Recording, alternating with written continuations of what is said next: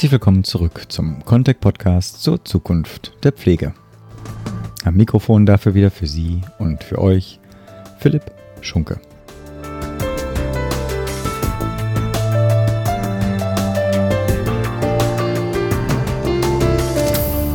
Mit der heutigen Episode will ich die Impulse zur Weiterentwicklung der Pflege mal von einer akademischen Seite her einfangen. Wie wird also von der Akademie, von der Wissenschaft her die Weiterentwicklung der Branche, die Herausforderungen durch den demografischen Wandel eingeschätzt, aber auch, wie steht es denn eigentlich inzwischen um die Akademisierung der Pflegebranche? Und was für eine Bedeutung kann evidenzbasierte Pflege auch für den Versorgungsalltag haben? Diese Fragen habe ich besprochen mit Herrn Professor Dr. Sascha Köpke, der Leiter der Sektion Forschung und Lehre in der Pflege am Institut für Sozialmedizin und Epidemiologie am Universitätsklinikum Schleswig-Holstein. Kurz zu Herrn Köpke selbst. Ähm, nach seiner Ausbildung arbeitete er als Krankenpfleger, zunächst auf einer Intensivstation in Hamburg und Glasgow legte 2004 dann aber sein erstes Staatsexamen in Gesundheitswissenschaften und Anglistik erstmal für ein Lehramt ab, promovierte dann 2007 mit einer Arbeit über evidenzbasierte Patienteninformationen und partizipative Entscheidungsfindung bei Multiple Sklerose. Seit 2011 arbeitete er dann an der Universität zu Lübeck, wo er maßgeblich auch am Aufbau des grundständigen Bachelorstudiengangs Pflege mitwirkte. Er ist zudem Leiter des Scientific Committee der European Academy of Nursing Science und schließlich auch noch Editor der Cochrane Dementia and Cognitive Improvement Group, zudem seit 2016 auch Mitglied im Expertenbeirat des Innovationsfonds. Nun aber ohne weitere Vorrede für Sie und für euch zum Interview mit Professor Sascha Köpke.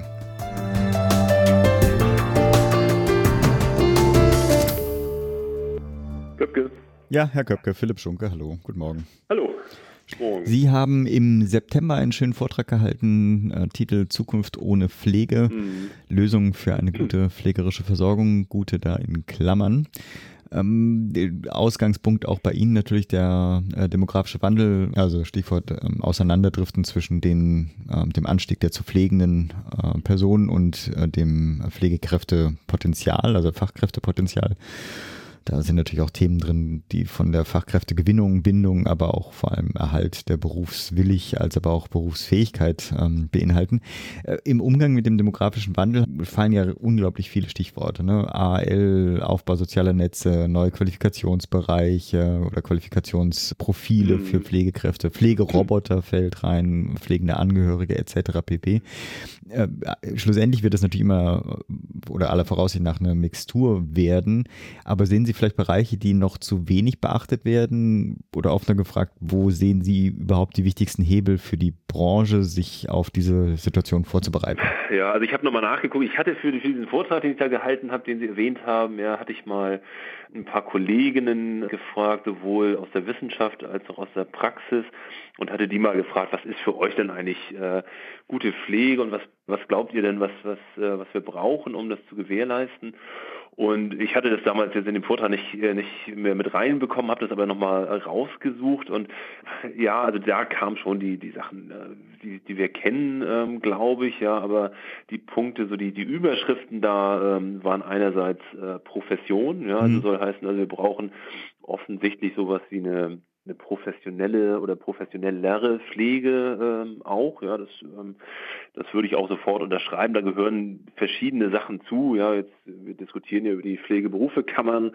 Das ist, ist sicherlich ein, ein Organisationsaspekt, äh, der, der wichtig ist. Ähm, aber ähm, andererseits auch sowas wie ähm, ja zur Professionalisierung, ja, und dazu gehört, reden wir bestimmt noch drüber, ähm, gehört auch die akademische Ausbildung äh, für mich, ähm, gehört auch sowas wie, das hat die eine Kollegin Deprofessionalisierung äh, genannt, ja, also die die Frage, wenn wir, ja, wenn wir auf der einen Seite akademisch ausgebildete Pflegende haben, ja, braucht es vielleicht auch auf der anderen Seite weniger als äh, zum Beispiel jetzt dreijährig ausgebildete Pflegende, die, äh, die bestimmte Aufgaben übernehmen. Das glaube ich auch, ja. Mhm. Also ähm, das heißt also nicht nur mehr Qualität, sondern gleichzeitig auch mehr Quantität. Also es gehört, äh, glaube ich, beides zusammen. Also dieser, ähm, dieser Professionsaspekt ist wichtig. Dazu gehören natürlich auch die Bedingungen. Prinzipiell ähm, ist Ausbildung und Weiterbildung äh, noch genannt worden. Dann gibt es natürlich verschiedene, Sie haben jetzt schon so die Family Health Nurse oder mhm. Community Health Nurse äh, genannt. Also Konzepte, die die Pflege auch in der ähm, ja, in der Häuslichkeit, in der Gemeinde irgendwie verbessern, weil das ist, äh, wird irgendwie die Zukunft sein. Es wird ähm, sicherlich und hoffentlich äh, immer weniger stationäre Pflege geben, sowohl im Krankenhaus als auch in der stationären Altenpflege. Ähm, das heißt, wir brauchen irgendwie äh, Konzepte für die Versorgung in der Häuslichkeit. Ja, und äh, da spielt die Pflege aus meiner Sicht eine, ähm, eine wichtige Rolle. Dann ähm, ist für mich ganz, ganz oben die evidenzbasierte Pflege, soll also heißen, und ähm, da reden wir vielleicht auch noch drüber, soll also heißen, es, es geht letztendlich um Wissen, ja, wissensbasierte ähm, Pflege und, und dieses Wissen müssen idealerweise alle haben, ja auch die Pflegebedürftigen, die Angehörigen, äh, die anderen Gesundheitsberufe. Was die Technik betrifft, ja, Roboter sind ja immer ähm, sind ja groß ähm, in der Diskussion. Also ich glaube, dieser dieser Punkt Pflege 4.0, der ja diskutiert wird, wobei ich jetzt nicht genau weiß, was 3.0 war, aber jedenfalls, also irgendwie weiß glaube ich auch keiner. Ja, es hört sich nur gut an. Also das heißt, die die technischen Möglichkeiten sind, äh, ist glaube ich auch nochmal ein, ein ganz wichtiger Punkt und äh, also das wird ja von ja, mehr oder weniger von alleine kommen. Ja, das wissen wir ja jetzt, äh, ja, also ich zumindest nicht so genau.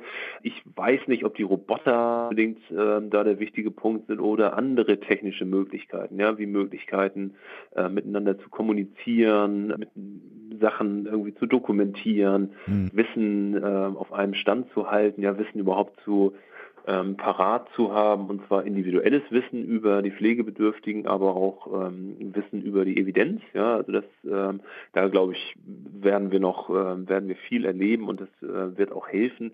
Das ist ein Punkt und das, das letzte, was, was die Kolleginnen noch genannt haben, ähm, oder die letzten beiden Sachen eigentlich sind, ähm, sind Rahmenbedingungen für Pflege und dazu gehören jetzt ähm, auch so die Frage, wo und wie wohnen eigentlich äh, Menschen, ja was, ähm, was glaube ich eigentlich, was, äh, was, was Menschen brauchen, ja gehört dazu auch sowas wie ja, wie gute Musik und gutes Essen oder sowas, ja, also auch das ist irgendwie ein, äh, ein wichtiger Punkt und auch das äh, gehört zur pflegerischen Versorgung meiner Meinung nach.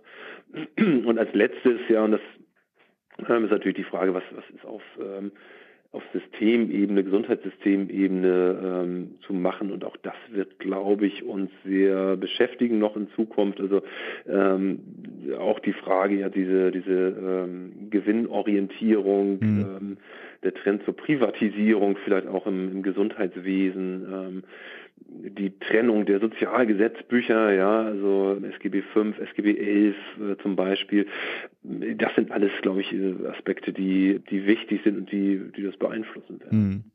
Ja, äh, wir haben ja jetzt ein ganzes Potpourri von, von Themen. Sie haben ja den äh, Studiengang Pflege selbst auch äh, mit initiiert an der, äh, an der Uni. Jetzt ist natürlich, also diese ganze Frage Akademisierung, ich glaube, der, der Zug ist zum Glück ein bisschen abgefahren. Die Frage, die sich mir stellt, ist immer noch, was machen wir eigentlich in der noch alten Versorgungsstruktur, die ja häufig existiert, mit diesen hochqualifizierten oder höher qualifizierten Pflegeberufen? Mir fiel dann immer so ein, ich habe auch ähm, in, Asien ein paar Gesundheitssysteme untersucht. Da ist ja quasi diese Community Nurse äh, häufig viel etablierter, die äh, ganz andere Kompetenzen dann an, äh, an Tag legen muss, weil sie dann halt irgendwie die sozialen Strukturen um den Patienten herum mit koordiniert. Also die eigentliche pflegerische Versorgung rückt manchmal in den Hintergrund und eine äh, Netzwerk ähm, Struktur, strukturierende ähm, Rolle rückt dann eher in den Vordergrund. Die Frage ist, ist das auch eine Variante, wo man sagt, okay, da sind Qualifikationen, die zusätzlich ähm, auch im Studiengang zum Beispiel vermittelt werden oder wie sehen Sie den vielleicht aktuellen Stand der äh, akademisierten Pflege? Ja, also ich bin jetzt ein bisschen überrascht, dass Sie sagen, naja, das Thema ist eigentlich durch. Das, also ist es noch nicht.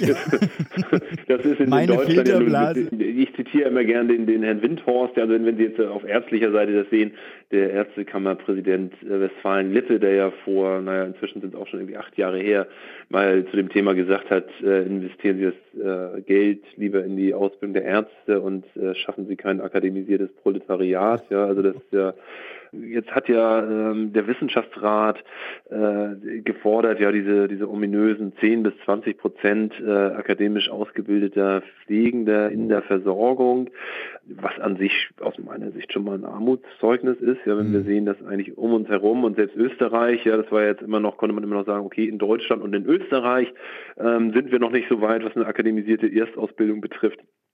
Jetzt ist es ja ähm, tatsächlich nur noch Deutschland, ja, und äh, dann so eine Forderung zu stellen, ähm, ist schon traurig genug, finde ich. Aber ähm, jetzt wissen wir ja, gab ja ähm, kürzlich so eine Erhebung, dass äh, in den Unikliniken allein, ja, das ist jetzt irgendwie tatsächlich weniger als zwei Prozent der Pflegenden und das waren jetzt nicht nur die, die tatsächlich die, äh, die am Bett äh, arbeiten, mhm. ja, sondern ähm, auch welche, die in, in Funktionsbereichen sind. Also ist weniger als zwei Prozent überhaupt akademisch äh, ausgebildet sind, ja, und also von daher sind wir weit entfernt, finde ich, davon, dass wir da auch nur irgendwie einen, einen Stand geschaffen hätten, wo wir sagen können, okay, da können wir drauf aufbauen. Ja. Also mhm. das ist, äh, das ist schwierig. Natürlich gibt es viele Pflegestudiengänge und die produzieren auch natürlich irgendwie Absolventinnen äh, und Absolventen. Wo die landen, wissen wir relativ wenig. Ja. Also es gibt da ähm, keine wirklich guten Erkenntnisse dazu, wo, ähm, wo verbleiben die. Das von denen ist aber tatsächlich nur, nur ein Teil äh, in die Versorgung schafft, das wissen wir eben. Und der Wissenschaftsrat hat ja dieses, wie ich finde, schöne Wort des, des äh, reflektierten Praktikers äh, genannt. Ja, das, äh, das ist genau das, was ich glaube und äh, was wir brauchen. Das ist auch das, was wir versuchen in unserem Studiengang in Lübeck zumindest zu erreichen, dass wir Leute für die Praxis ähm, ausbilden, die aber auf einem anderen ähm, Reflexionsniveau dann ähm, das machen. Und da bin ich wieder bei der evidenzbasierten Pflege. Ja, das heißt also, die in der Lage sind, tatsächlich die Evidenz äh, überhaupt aufzufinden, mhm. ja, die Evidenz so aufzubereiten, dass dass es handhabbar, verstehbar, implementierbar ist und die dann tatsächlich dafür sorgen, dass es in die Praxis implementiert wird und dort auch bleibt, ja, und nicht wieder irgendwie ähm, verschwindet nach einer Weile. Und das sind riesige, Vora äh, riesige Herausforderungen, die ähm, die, die wirklich nur zu leisten sind, wenn, wenn es eine kritische Masse gibt von Menschen, die es auch können ja, und äh, die, die auch tatsächlich dann ähm, nah an der Praxis sind. Und das, davon sind wir jetzt gerade tatsächlich weit entfernt. Ich bin mir auch ehrlich gesagt nicht bei allen Studiengängen sicher, ob das so gelingt. Ja, das mhm. muss man eben auch sagen. Die Landschaft ist ja sehr heterogen in Deutschland. Auch was, was die, die Qualität oder die Ausrichtung der, der akademischen Ausbildung betrifft, äh, geht es ja sehr weit auseinander und und die meisten Studiengänge sind eben ähm, eher, eher praxisfern. Ja, das, wir haben eben größtenteils Fachhochschulstudiengänge, die auch von ganz unterschiedlicher Qualität sind. Und das heißt also, die, was, was wir, ähm, was da an Absolventinnen und Absolventen ähm, eigentlich dann dann rauskommt, das, das ist sehr unterschiedlich und auch eben nur bedingt qualitätsgesichert, würde ich sagen. Ja, also die, diese Herausforderung sehen wir eben auch. Der Bachelor-Absolvent ist eben nicht, äh, nicht der Bachelor-Absolvent, mhm. ja, sondern die bringen unterschiedliche Voraussetzungen mit. Und also ehrlich gesagt, ich, ich, ich glaube, das ist, kann auch so ein bisschen eine Nebenwirkung sein, ähm, zu sagen, okay, jetzt habe ich schon mal so einen Bachelor ausgebildet und der soll dann noch irgendwie was ganz Tolles machen. Und ähm, wenn er aber was ganz anderes gelernt hat an der der Hochschule, ja, dann, äh, wenn er eigentlich nicht so richtig weiß, was ist das eigentlich, die, ähm, wie komme ich eigentlich an die wissenschaftliche ähm, Evidenz, wie kann ich das aufbereiten, ist, dann ist es eben schwierig und äh, prinzipiell, naja, nebenwirkungsträchtig. Aber um, um das, äh, vielleicht äh, nochmal darauf zurückzukommen, also ich, ich, äh, ich glaube, habe ich am Anfang schon gesagt, also ohne akademische Ausbildung geht's nicht. Mhm. Ja, ähm, aus meiner Sicht muss die, äh, die akademische Ausbildung unbedingt insofern wissenschaftsbasiert sein, als dass wir in der Lage sein müssen, ähm, eine evidenzbasierte Pflege zu schaffen. Ich, also wir haben jetzt in Lübeck ja ein ganz, äh, ganz spezielles Modell. Ja, also wir, wir sind jetzt an der medizinischen Fakultät. Das ist ja ähm, sehr selten in, äh, in Deutschland. Es gibt es eigentlich so in der Form nur tatsächlich nur noch in Halle ähm, und in Freiburg. Und, und wir, wir machen ja auch, also unsere Studierenden ähm, sind, äh, haben Lehrveranstaltungen mit, äh, mit den Studierenden der anderen Gesundheitsberufe, ja, also inklusive ähm, der Medizin und sind eben nah an der klinischen Versorgung dran. Das, das wünsche ich mir eigentlich. Ja, mhm. also ich glaube, es müssen nicht auf keinen Fall alles universitäre Studiengänge sein, schon gar nicht auf Bachelor-Ebene, aber ich wünsche mir tatsächlich so eine ähm, interprofessionelle Ausbildung inklusive Medizin und äh, eine Ausbildung nah an der, äh, an der klinischen Versorgung. Und das sehe ich eben tatsächlich äh, in dieser, in dieser breiten Landschaft, die wir in Deutschland haben, im Moment nicht so richtig.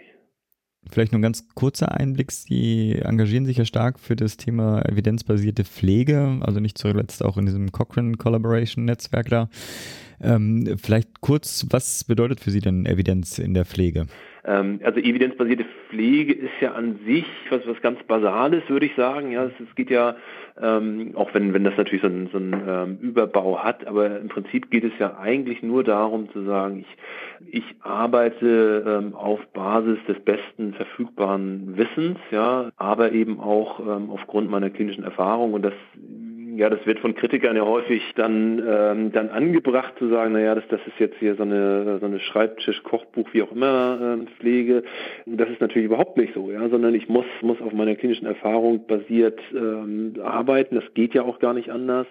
Und ähm, aber ja, äh, wenn ich wenn ich dann noch weiß, was tatsächlich irgendwie nachgewiesenermaßen wirksam ist und das auf meinen Bereich übertragen kann, ja, dafür brauche ich eben diese beiden äh, Aspekte ähm, Erfahrung und Wissen. Äh, nur dann kann ich äh, tatsächlich angemessen äh, und dann evidenzbasiert arbeiten.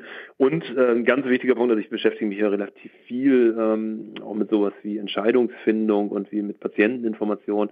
Äh, auch das nochmal ein wichtiger Punkt. Ja, ich ich, ich kann natürlich auch mit Patienten und Angehörigen nur angemessen kommunizieren und nur angemessen Entscheidungen treffen, wenn, wenn ich äh, weiß, was, äh, was Sache ist, ja, was tatsächlich die Evidenz ist und wenn ich in der Lage bin, zuzuhören und einzuschätzen, was, äh, was wollen eigentlich die Pflegebedürftigen mhm. ja, und welche Bedürfnisse haben die. Ich glaube, wir sind, wir sind, was die Evidenzbasierung äh, in der Pflege betrifft, ähm, sicherlich deutlich weiter als vor, als vor 30 Jahren. Das ist, man, man kann das an einzelnen Interventionen, glaube ich, äh, festmachen. Also wir haben uns jetzt viel mit äh, zum Beispiel mit freiheitseinschränkenden Maßnahmen äh, beschäftigt. Ja, das ist, äh, ist für mich schon so ein Erfolgsmodell. Ja, also als wir vor 20 Jahren angefangen haben, oder mal vor 15 Jahren angefangen haben, äh, uns damit zu beschäftigen in der Altenpflege, da äh, war völlig klar, ja, dass das eine angemessene Art ist, ähm, Stürze zu verhindern, ja, mhm. und dass man, äh, dass es eigentlich nichts Besseres gibt, ähm, als, äh, als zu fixieren. Und äh, war, als, als ich angefangen habe, ja, da ist man in der Altenpflege und auch im Krankenhaus zum Teil ohne den roten Segufix-Gurt am Schlüsselbund, ja, äh, Segufix-Magneten am Schlüsselbund, ähm, gar nicht, konnte man gar nicht arbeiten, ja, weil man die Gurte nicht aufbekommen hat, ja, und das äh, hat sich in der Altenpflege sehr, sehr verändert, ähm, selber Interventionen gemacht, es gibt andere, ähm, die das gemacht haben, aber das ist wirklich angekommen. Und wenn, wenn ich äh, Vorträge halte bei Altenpflegenden, ja, dass ähm, der, die Erkenntnis, dass äh, Fixierungen keine angemessene Maßnahme sind, äh, um Stürze zu verhindern. Mal ganz abgesehen von der von den ethischen Implikationen, das ist wirklich ähm, angekommen. Das ist im Krankenhaus äh, leider immer noch ganz anders. Und ähm, und ansonsten ist natürlich ähm, sind so Sachen wie Wundversorgung. Ja, also das ist finde ich auch prinzipiell ähm, ist ein Erfolgsmodell, dass es Wundexpertinnen äh, und Experten gibt, dass ähm, an Leitlinien pflegende Wundexperten ähm, zentral beteiligt sind. Ja, ähm, das, das glaube ich, da ist, ist viel passiert. Wobei man eben auch da sagen muss, ja, dass, ähm, dass in Deutschland ähm, es auch wieder solche und solche Wundexpertinnen gibt. Mhm. Ja, also das, ähm, ich habe auch mit vielen ähm, schon gesprochen und da sind manche auch ähm, relativ weit entfernt davon, äh, evidenzbasiert zu arbeiten und sehr nah eben auch an der Industrie. Ja, das ist ja auch, also äh, gerade die, die Wundexperten sind ja so ein ja, ein Feld in der Pflege, was die Industrie ja für sich entdeckt hat, mhm. wo man äh, tatsächlich noch irgendwie ordentlich Geld reinstecken kann, um äh, ja, nicht um evidenzbasierte äh, Wundversorgung äh, zu erreichen, sondern um Geld zu verdienen, ganz klar. Ähm, Sachen wie wie ähm, wie Mobilisation, ja, ähm, Sturzprophylaxe, also ich glaube, das sind alles Sachen, wo äh, wo inzwischen die die Erkenntnisse, ähm, das Wissen tatsächlich es ähm, in die Pflege geschafft hat und prinzipiell, aber wie gesagt, also die, die evidenzbasierte Pflege zählt weniger auf einzelne Interventionen ab, mhm. sondern ist eher ein, ein, Gesamtkonzept und davon sind wir, glaube ich, ähm, noch relativ weit entfernt. Ich bin ja jetzt kein, kein ausgewiesener ähm, Freund der Expertenstandards, weil ich glaube, dass, es, dass wir naja, damit irgendwie eine Chance äh, versäumt haben, irgendwie gute Leitlinien in die Pflege zu bringen, weil mhm. dass wir uns für die Expertenstandards entschieden haben. Nichtsdestotrotz, ja, die haben sich ja zumindest äh, mehr und mehr den Leitlinien äh, angenähert, ja, auch wenn sie es vielleicht nicht nicht zugeben wollen. Ähm, also ich, ich glaube auch, die Expertenstandards sind inzwischen zumindest auch ein, ein gewisses Mittel, ähm, um evidenzbasierte Pflege ähm, zu befördern. Allerdings, wenn man das jetzt in der in der Altenpflege sieht, ja, was äh, sozusagen daraus gemacht wird, ja, das ist so als, äh, naja, äh, der MDK das dann als, als Prüfungs mhm Kriterien nimmt, ja, was, was, was diesem komplexen Geschehen wiederum nicht, äh, nicht so richtig gerecht wird und dass das dann auch genauso umgesetzt wird, ja, also nach dem Motto, wenn, äh, wenn im Expertenstandard steht, der Zettel muss links neben dem Waschbecken hängen, ähm, dann hängt er auch immer links, ja, das äh, und, und das wird dann tatsächlich irgendwie wenig reflektiert, also aber das hat auch was damit zu tun, ähm, wie, wie sehr die, die Praktikerinnen und Praktiker tatsächlich ähm, in der Lage sind, dieses, ähm, dieses Wissen auch irgendwie einzuschätzen und kritisch zu bewerten. Ja, und wir sind eben häufig wirklich noch dabei zu sagen, okay, wenn, ähm, wenn, wenn mir gesagt wird, ja, ähm, so und so muss es laufen und die, die Prüfinstanz das sagt, dann gibt es eben wenige, die das hinterfragen und, äh, und sagen, ja, wo ist denn die Evidenz dafür, dass der Zettel da mhm. links und nicht rechts hängen soll? Ja, und das wissen natürlich die Prüferinnen Prüferin vom MDK in der Regel auch nicht. Herr Köpke, ich mache jetzt mal einen härteren Schnitt und komme von diesen konkreten Themen mal zu etwas abstrakterem und zwar den Abschluss zur Gesundheits- oder Pflegepolitik. Ein paar Themen hatten Sie ja schon angesprochen, SGB 5, SGB 11 Zusammenlegung. Welche Punkte der Pflegepolitik stehen jetzt für Sie eigentlich in der nächsten Zeit an? Was, was müsste da auf die Prioritätenliste? Also ich finde es total überraschend, nur mal vorweg, ja, hm. wie, wie, viel tatsächlich jetzt über Pflege ähm, gesprochen und geschrieben wird auch, ja, also in den also in der, ich weiß gar nicht, der Qualitätspresse sozusagen, ja, mhm. findet man ja irgendwie wöchentlich irgendwie große ähm, Artikel inzwischen über Pflege. Das, das ist schon sehr überraschend und auch durchaus reflektiert zum Teil. Und viel geht es da ums Geld, ja. Das glaube ich, also ist aus meiner vielleicht etwas arroganten Sicht ist ein Teil, aber das ist, und das wissen wir auch sehr gut aus Befragungen von Pflegenden, darum geht es den meisten nicht der Motivator zu sagen, ich möchte weiter äh, in der Pflege bleiben, sondern da geht es tatsächlich irgendwie um die Bedingungen. Deswegen ähm, braucht es äh, unbedingt Mindestpersonalvorgaben. Ja, das ist, um zu sagen, wie viel Pflegende pro Patient. Auch da gibt es da Befürchtungen, ja, wird dann nicht, äh, wird dann nicht anderes Personal eingespart. Mhm. Das, das muss natürlich irgendwie gewährleistet werden, aber das braucht es unbedingt und das, man muss es wirklich sagen, ja, unter den Bedingungen, wie jetzt gearbeitet wird ähm, in, den, in den Kliniken und in den äh, Pflegeheimen, da ist tatsächlich eine qualitativ hochwertige Pflege ähm, nur mit sehr, sehr viel ähm, persönlichem Einsatz äh, mhm. zu erbringen und das geht auf der, ähm, geht es so nicht weiter. Also das, das braucht es. Wir brauchen sicherlich auch gute Instrumente, um das zu messen. Ja, das, äh, auch das ist ja nicht so einfach. Ja, ähm, wie, wie bemisst man jetzt tatsächlich den, den Bedarf? Da gibt es ja irgendwie erste Ansätze. Also das ist, glaube ich, wichtig, das ähm, nochmal weiter ähm, zu entwickeln. Ich, ich glaube, wir, wir müssen, was die, was die Pflegeausbildung betrifft, sind wir leider nicht weit genug gegangen. Ja, das heißt also, dass das Pflegeberufegesetz ist ja jetzt so ein, so ein, äh, naja, so ein etwas äh, schwammiger Kompromiss geworden. Ja, ich sehe keinen, äh, tatsächlich überhaupt keinen Weg an der generalistischen äh, mhm. Pflegeausbildung mit einer, mit einer klaren Ausrichtung auch zu einer akademischen äh, Ausbildung. Ja, das, das scheint mir sehr, sehr wichtig. Ich glaube, wir brauchen eine generalistische Pflegeassistenzausbildung, ja, also im Sinne von tatsächlich der, der Abgrenzung der, der unterschiedlichen Qualitätsniveaus, ähm, die wir haben, sonst, äh, sonst geht's glaube ich nicht. Ich wünsche mir sehr tatsächlich mehr primär qualifizierende Studiengänge, gerne an Universitäten, gerne an, äh, an medizinischen Fakultäten. Wir haben in Lübeck jetzt, äh, glaube ich, einmalig in, in Deutschland so ein Modell, das dass eigentlich alle wichtigen Gesundheitsberufe jetzt äh, mit einer Professur versehen sind, ähm, dort äh, gemeinsam mit, mit Medizinerinnen und Medizinern ausgebildet werden. Also das, das wünsche ich mir, dass es mehr Studiengänge an, an medizinischen Fakultäten äh, gibt, mehr, mehr Lehrstühle auch, ja, dass daran, daran mangelt ähm, auf jeden Fall. Und dann braucht es unbedingt, darüber haben wir jetzt ja gar nicht gesprochen, ja, braucht es eben unbedingt die, die Möglichkeit für Pflegende in, in diesem Qualifikationsniveau, was sie erreichen können, ja, auf mhm. Masterebene auch tatsächlich zu arbeiten. Ja, mhm. und äh, es wird ja häufig dann von der Medizin gesehen, ja, man redet dann über Substitution und Delegation. Ich finde das jetzt ein bisschen, ein bisschen ungünstig, ja, also jetzt wieder der Trend dahin zu sagen, naja, wir reden jetzt nur noch über Kooperation. Also es geht, geht ja gar nicht darum zu sagen, wir, wir müssen jetzt äh, der Medizin irgendwie was wegnehmen. Ja, aber es ist ein, wir sind irgendwie, wir sind sicherlich keine kleine Medizin und wollen das auch nicht werden, ja, mhm. sondern es geht eher darum zu sagen, in welchen Bereichen können denn Pflegende tatsächlich ähm, Aufgaben übernehmen, ja, die auch eher ähm, ihrer Kompetenz entsprechen, um, um die, die Versorgung zu verbessern. Und in, im wahren Leben ist das ja so, das wissen wir ja alle. Ja, also das gibt natürlich ganz viele Bereiche, in dem, äh, in dem Pflegende ähm, äh, Tätigkeiten äh, selbstständig übernehmen. Ja, aber wenn dann die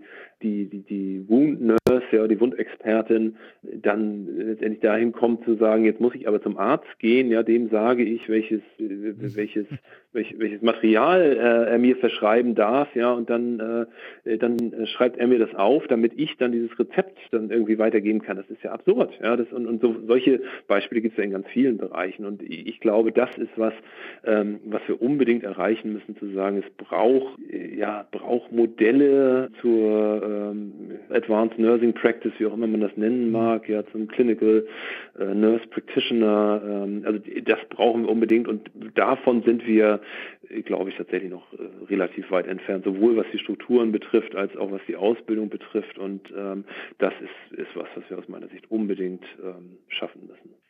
Ich glaube, dass es äh, auf, auf der Strukturebene ähm, schon Entwicklungen gibt, ja, soll heißen, also die, die, die Verkammerung, die glaube ich jetzt auch nicht mehr aufzuhalten ist, wenn, wenn es denn gelingt, das vernünftig zu machen, ein sehr wichtiger ähm, Aspekt. Das Pflegeberufsgesetz, ähm, naja, ist, äh, ist zumindest erstmal äh, ein Anfang, auch wenn es leider nicht so gekommen ist wie ich mir das erhofft hätte. Ja, also diese, hm. diese halbe Generalistik ist, ist irgendwie schwierig. Wir warten ja noch auf die Ausbildung und Prüfungsverordnung. Ja, also das ist nochmal ein ganz äh, spannender äh, Aspekt, um zu gucken, was da drin steht, auch in Bezug auf die, ähm, die akademische Ausbildung.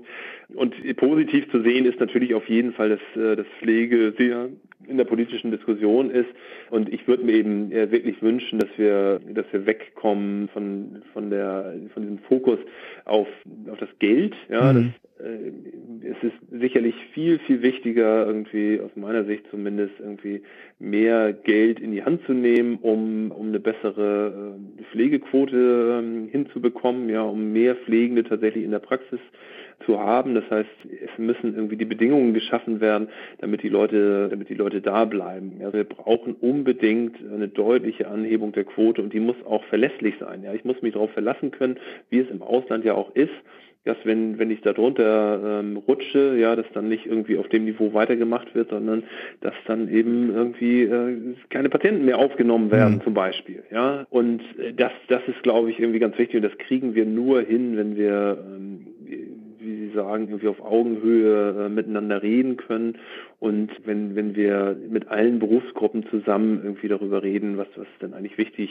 äh, für die Versorgung und da hat die Pflege aus meiner Sicht im Moment äh, tatsächlich nicht den, ähm, den nötigen Stellenwert, äh, auch nicht das nötige Gewicht. Das hat verschiedene Gründe, ähm, mhm. glaube ich, ja, aber da bin ich prinzipiell jetzt positiv, weil ich eben sehe, dass es doch doch sehr, sehr in der äh, im Bewusstsein ist und dass wir, glaube ich, auch politisch, ähm, also auch professionspolitisch mit der zumindest teilweisen Etablierung von Pflegeberufekammern ähm, doch schon irgendwie einen Schritt weiter sind. Also von daher äh, glaube ich, sehe ich einige positive Signale. Ähm, kurzfristig, äh, glaube ich, muss völlig klar sein, auf dem Niveau mit der, ähm, mit der Quote, die wir im Moment äh, haben in der Praxis, ähm, können, wir, können wir nicht weiterarbeiten. Und das muss irgendwie kurzfristig ähm, geändert werden. Herr Professor Köpke, ich danke herzlich für das Gespräch, wünsche Ihnen einen schönen Jahresausklang und einen äh, guten Rutsch ins neue Jahr. Das wünsche ich Ihnen auch. Vielen Dank. Herzlichen Dank. Bis dann. Tschüss. Ja, gerne.